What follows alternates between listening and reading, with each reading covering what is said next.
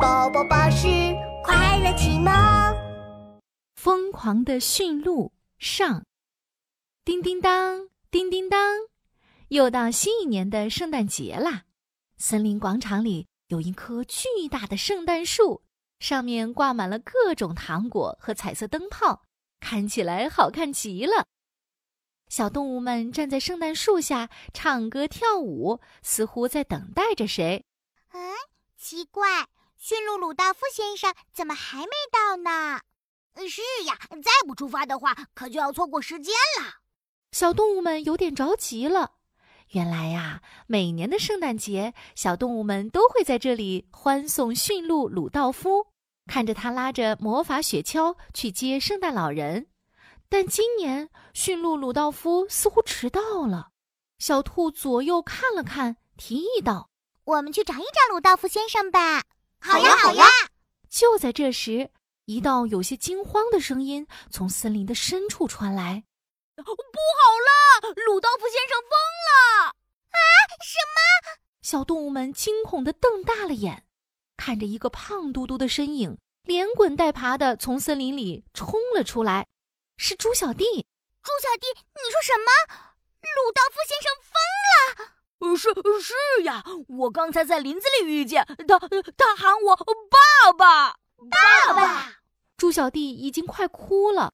是呀，我我我还只是一个孩子，他怎么可以喊我爸爸？小动物们还没反应过来，就看见一个顶着红红大鼻子的身影从森林里走出来，正是驯鹿鲁道夫。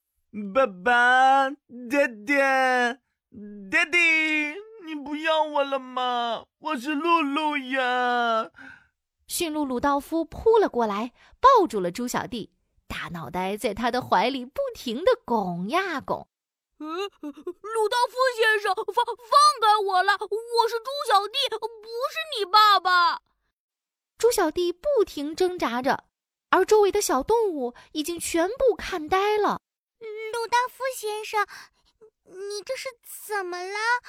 小兔怯怯地问道：“鲁道夫转头一看，扑通一声跪下了。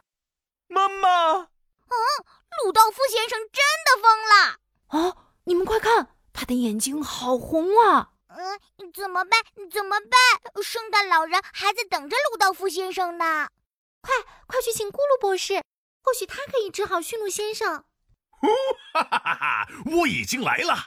一个亢奋的声音响起。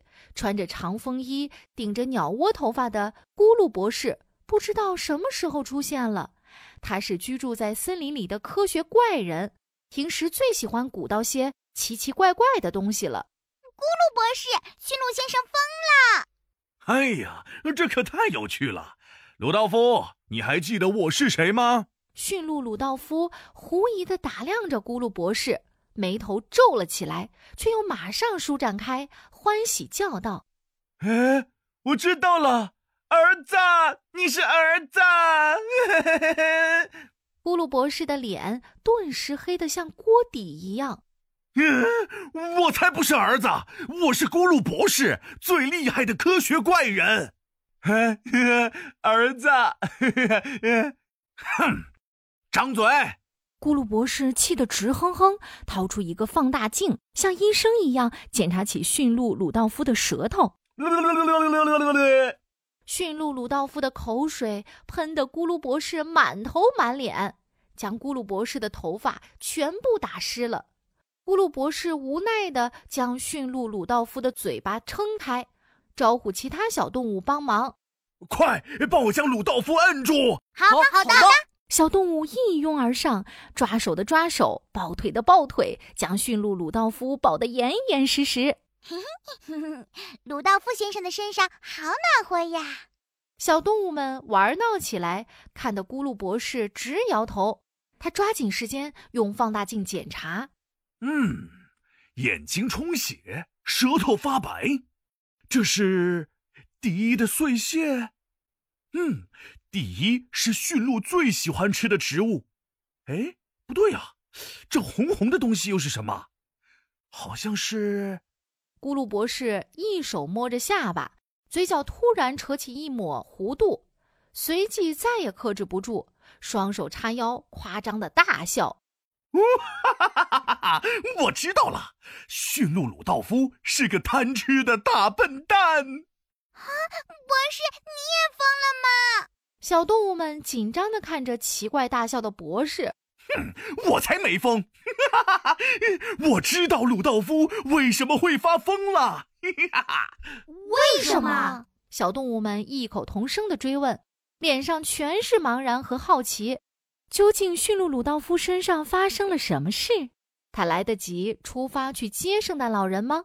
请听下一集。